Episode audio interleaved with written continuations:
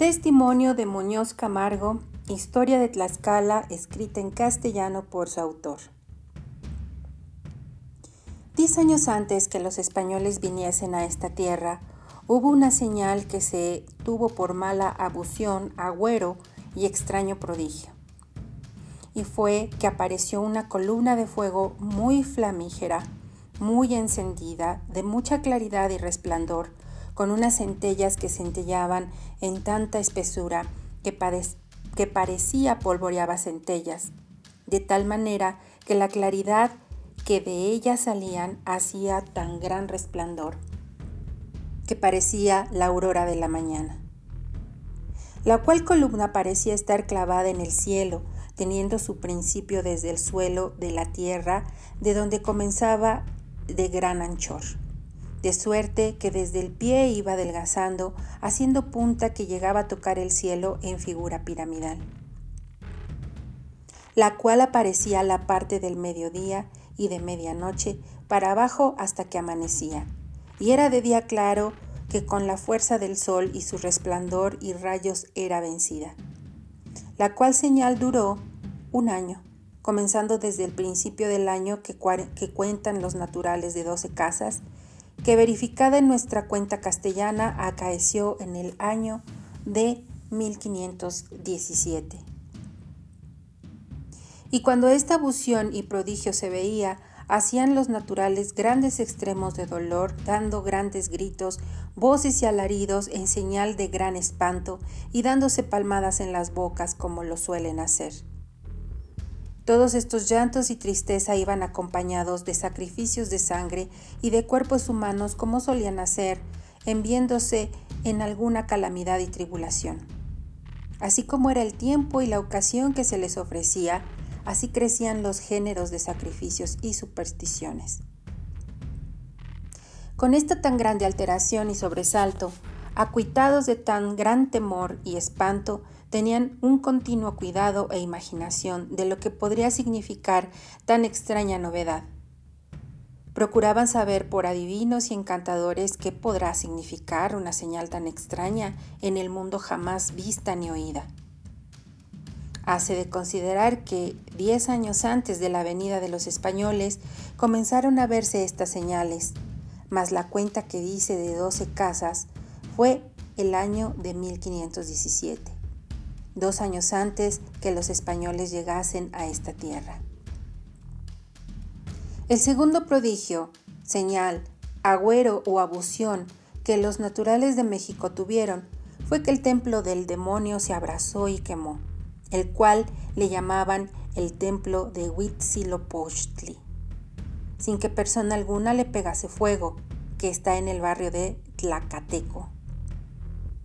Fue tan grande este incendio y tan repentino que se salían por las puertas de dicho templo llamaradas de fuego que parecía llegaban al cielo. Y en un instante se abrazó y ardió todo. Sin poderse remediar cosa alguna, quedó deshecho. Lo cual, cuando esto acaeció, no fue sin gran alboroto y alterna gritería, llamando y diciendo a las gentes, ¡Ea, mexicanos! Venid a gran pisa, y con presteza con cántaros de agua a apagar el fuego. Y así las más gentes que pudieron acudir al socorro vinieron, y cuando se acercaban a echar el agua y querer apagar el fuego, que a esto llegó multitud de gentes, entonces encendían más la llama con gran fuerza, y así, sin ningún remedio, se acabó de quemar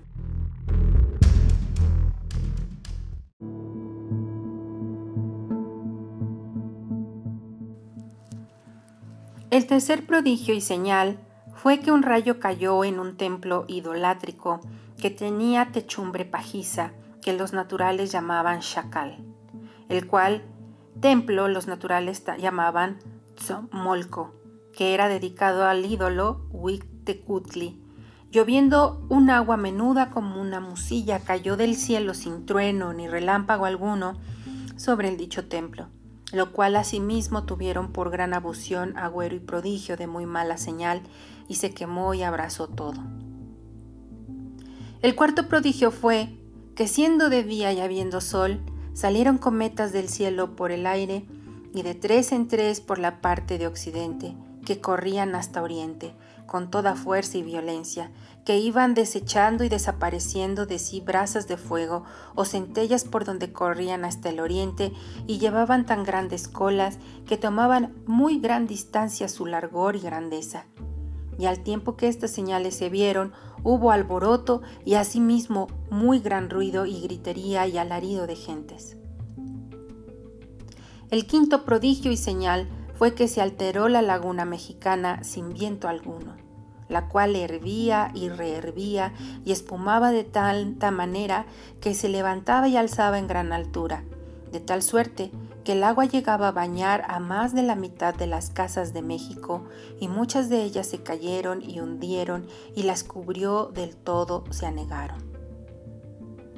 El sexto prodigio y señal fue que muchas veces y muchas noches se oía una voz de mujer que a grandes voces lloraba y decía, anegándose con mucho llanto y grandes sollozos y suspiros, Oh hijos míos, del todo nos vamos ya a perder.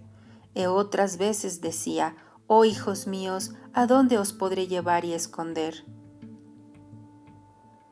El séptimo prodigio fue que los laguneros de la laguna mexicana, nautas y piratas o canoístas cazadores, cazaron un ave parda a manera de grulla, la cual, incontinente, la llevaron a Moctezuma para que la viese, el cual estaba en los palacios de la Sala Negra, habiendo ya declinado el sol hacia el poniente, que era de día claro, la cual ave era tan extraña y de tan gran admiración que no se puede imaginar ni encarecer su gran extrañeza, la cual tenía en la cabeza una diadema redonda de la forma de un espejo redondo muy diáfano, claro y transparente, por la que se veía el cielo y los mastelejos y estrellas que los astrólogos llamaban el signo de Géminis. Y cuando esto vio Moctezuma, le tuvo gran extrañeza y maravilla por gran agüero, prodigio, abusión y mala señal en ver por aquella diadema de aquel pájaro de estrellas del cielo. Y tornando segunda vez Moctezuma a ver y admirar por la diadema y cabeza del pájaro, vio grande número de gentes que venían marchando desparcidas y en escuadrones de mucha ordenanza, muy aderezados y a guisa de guerra, y batallando unos contra otros, escaramuceando en figura de venados y otros animales. Y entonces, como viese tantas visiones tan disformes, mandó llamar a sus agoreros y adivinos que eran tenidos por sabios Habiendo venido a su presencia, les dijo la causa de su admiración.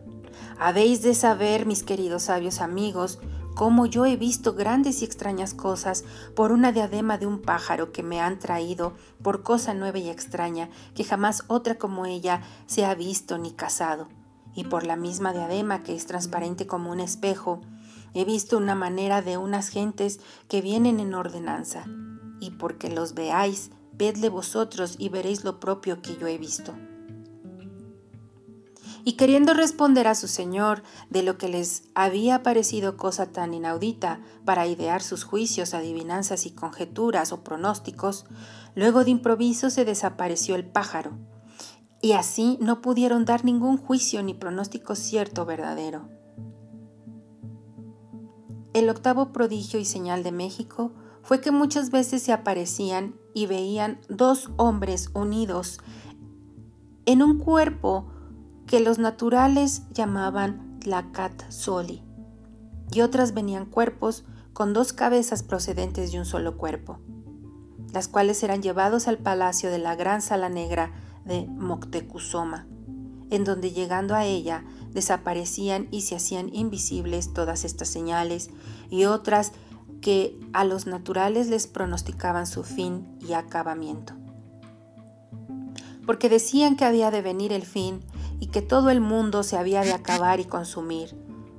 de que habían de ser creadas otras nuevas gentes y venir otros a nuevos habitantes del mundo.